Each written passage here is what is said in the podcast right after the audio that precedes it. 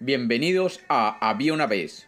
Hoy tenemos un cuento infantil de Australia, un cuento que nos habla del origen de la luna.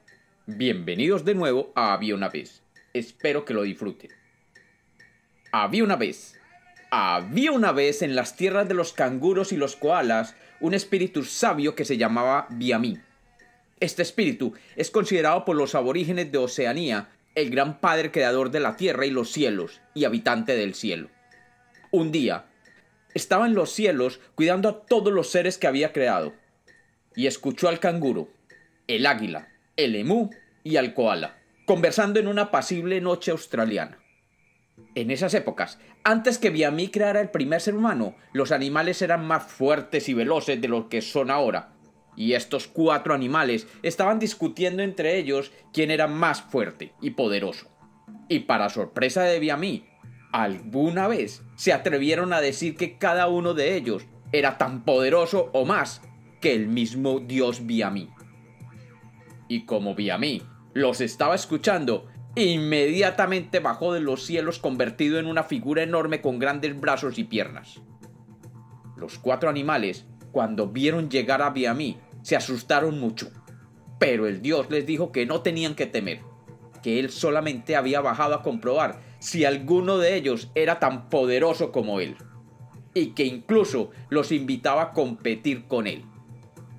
Los animales, que se sentían realmente poderosos y eran muy orgullosos, se sintieron atraídos por tal invitación y quisieron demostrarle a este dios que efectivamente ellos eran fuertes y veloces.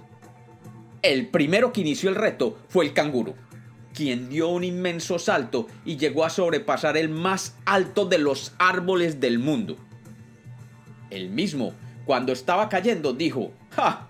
Ninguno de ustedes podrá saltar tan alto jamás. Luego, el águila que estaba esperando en la tierra que el canguro volviera, comenzó a batir sus alas y creando un gran viento debido al tamaño de sus alas, se empezó a elevar hasta que ninguno de los animales era capaz de verlo. Y después de volar un rato, aterrizó con un gran estruendo de las alas, diciendo, nadie podrá volar tan alto como yo. El siguiente fue el emú, que si bien no podía volar, sí que podía correr rápido. Este ave se preparó y salió corriendo a tal velocidad que ninguno lo pudo ver después de algunos segundos. Y regresando después de un tiempo, se vanagloriaba de su extrema rapidez. El último fue el koala, que pese a su figura tierna, es un gran escalador. Y subiéndose al más alto de los árboles, subió con una agilidad que ningún otro animal podía imitar. Rápidamente se encontraba en el tope del árbol. Así, los cuatro animales se sentaron a retar al gran Biamí, esperando qué podría ser él.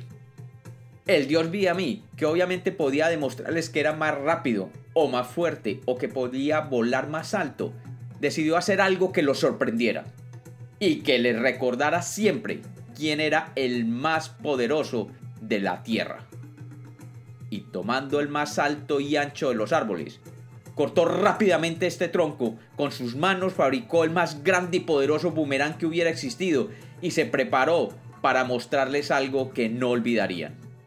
Y girándolo con una de sus manos, lo tiró tan alto, tan alto, que este boomerang alcanzó el cielo. Y los animales vieron cómo ese boomerang comenzaba a girar y a girar, y de pronto comenzó a brillar con una luz blanca que iluminó la noche australiana. Y allí se quedó flotando para toda la eternidad.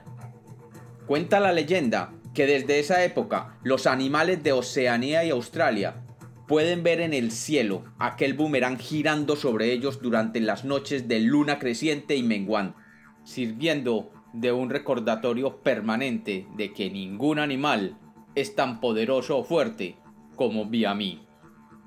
Y como los cuentos nacieron para ser contados, este es otro cuento infantil de Había una vez.